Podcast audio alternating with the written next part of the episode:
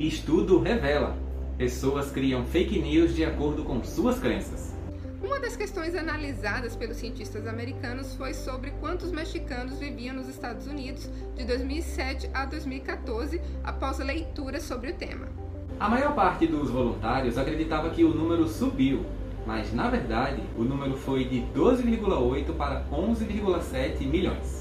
Quando eles foram anotar os dados após as leituras, associaram as informações conforme suas crenças. Ou seja, eles demonstraram lembrança de acordo com aquilo que pensavam, mesmo que isso não fosse verdade.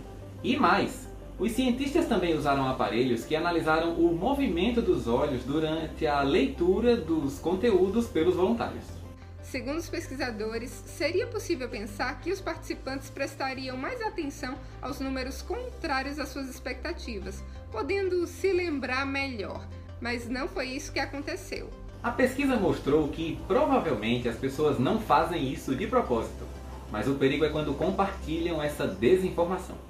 Para testar isso, os cientistas pegaram os resultados dos voluntários e passaram para outros participantes, que passaram para outros e assim sucessivamente. Os resultados, publicados na Human Communication Research e divulgados pela revista Galileu, mostraram que, em média, a primeira pessoa inverteu os dados dizendo que o número de imigrantes mexicanos cresceu ao invés de cair.